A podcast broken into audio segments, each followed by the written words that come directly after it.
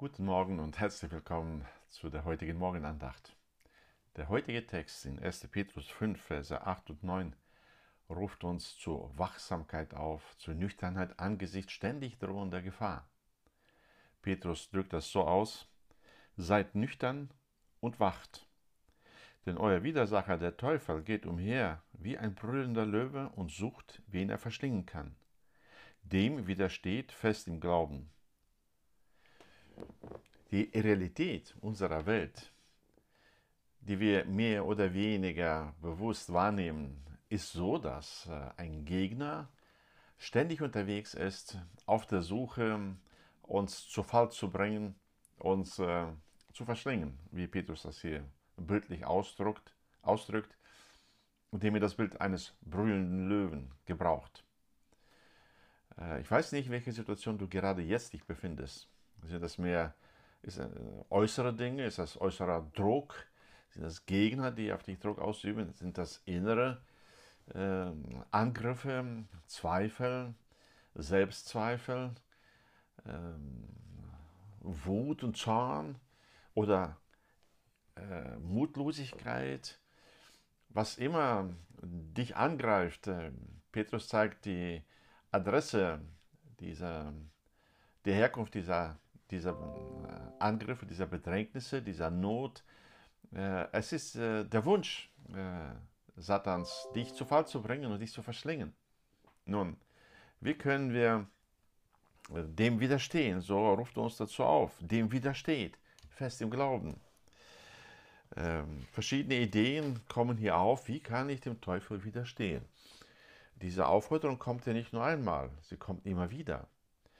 Äh, Jakobus ähm, sagt in Vers 7 äh, ebenso, widersteht dem Teufel, so flieht er von euch. Diese Texte fordern uns irgendwie zu einer Aktivität auf. Wir sollen ihm Widerstand leisten, widerstehen. Was soll ich jetzt tun? Soll ich irgendwelche Rituale vollziehen, äh, um ihm zu widerstehen? Ähm, Jakobus zeigt hier auf, wie dieser Widerstand aussieht. Äh, diese Aufforderung hier in Jakobus 4, Vers 7 äh, ist äh, eingerahmt in Aufforderungen, die beschreiben, wie dieser Widerstand aussieht. Direkt davor, am Anfang von Vers 7, sagt Jakobus, so unterwerft euch nun Gott. Widersteht dem Teufel, so flieht er von euch. Naht euch zu Gott, so naht er sich zu euch. Merken, dass äh, der Widerstand dem Teufel wird geleistet, indem man etwas in Bezug auf Gott tut.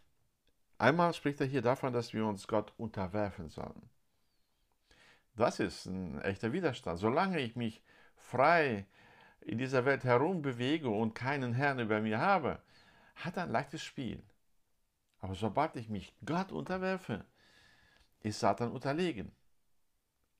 Er kann gegen Gott nicht ankommen. Er ist nicht so ein Gegengott, wie das manchmal in den Köpfen unserer Zeitgenossen ist. Hier ist Gott und hier ist Teufel und da geschieht so ein äh, Kampf gegen, zwischen zwei Göttern. Angel gehört, der Satan gehört zu der Schöpfung. Er ist ein geschaffener Engel. Er ist nicht Gott, auch nicht einmal annähernd Gott. Ein geschaffenes Wesen. Und deswegen ähm, hat er keine Chance gegen Gott. Das war auch im Leben Jesu die ganze Zeit sehr deutlich zum Vorschein gekommen. Nun, wenn ich mich Gott unterwerfe, unter seine Herrschaft und unter seiner Herrschaft lebe, dann hat Satan kein leichtes Spiel. Er kann mich nicht einfach äh, angreifen, verschlingen. Ich gehöre ihm. Deswegen ist das Bekenntnis zu Christus als dem Herrn ein ganz entscheidender Faktor im Kampf gegen den Teufel.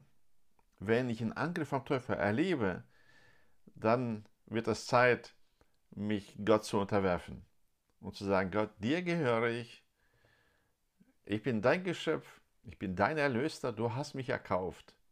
Das ist ein ganz massiver Widerstand allen Angriffen Satans. Nach der Aufforderung widersteht dem Teufel, so flieht er von euch, lädt uns Jakobus dazu ein oder fordert uns dazu auf, naht euch zu Gott, so naht er sich zu euch. Wie kann ich mich Gott nahen? Das ist natürlich ein größeres Thema, nur ein paar wenige Aspekte heute. Naht euch zu Gott, so naht er sich zu euch. Das heißt, ich strecke mein Herz nach Gott aus, ich suche ihn. Psalm 37, Vers 4, habe deine Lust am Herrn, so wird er dir geben, was dein Herz wünscht. Diese Lust am Herrn zu haben, das ist meine Entscheidung, das ist die, das Bestreben meines Herzens. Äh, ich weiß, in ihm habe ich mein Leben und alles, was mein Leben irgendwie lebenswert macht, ist in Christus. Tracht nach dem, was oben ist. Kolosser Kapitel 3, Vers 1. Nicht nach dem, was unten auf der Erde ist, denn unser Leben ist verborgen in Christus. Äh, sich auf ihn ausstrecken, sich mit ihm befassen. Ja, im Gebet, im Studieren des Wortes, im Gespräch mit ihm, sich in ihn zu vertiefen, äh, von ihm äh, gefüllt werden. Das ist sich nahen zu Gott. Jakobus bringt hier noch ein paar andere, sehr konkrete Dinge. Er sagt hier, reinigt die Hände, ihr Sünder, und heiligt eure Herzen, die ihr geteilten Herzen seid. Okay, es geht darum, dass ich Sünde in meinem Leben nicht dulde, nicht behalte. Wann immer ich gesündigt habe, ist Zeit, meine Hände zu reinigen. Das heißt, Buße zu tun, zu bekennen meine Sünde zu bekennen, zu bereuen, äh, sie zu verabscheuen und sie zu lassen. Das ist, die, äh, das ist der Weg, wie ich mich Gott nahe, reinigen von den Sünden, ein Leben in fortwährender äh, Buße zu führen, sodass meine Sünde nicht an mir kleben bleibt und nicht mich dauerhaft belastet und nicht zu einem beherrschenden Faktor in meinem Leben wird naht euch zu Gott, reinigt eure Hände und äh, heiligt eure Herzen, die ihr geteilten Herzen seid. Ja, Heiligung der Herzen bedeutet hier in diesem Kontext, dass ich mein ganzes Herz auf Gott ausrichte. Dass ich nicht äh, einen Teil davon auf Gott ausrichte, einen Teil auf etwas anderes, außerhalb von Gott, dass ich auf ihn mein Vertrauen setze und nicht auch noch auf Menschen oder auf mein eigenes Können oder auf meinen Verstand.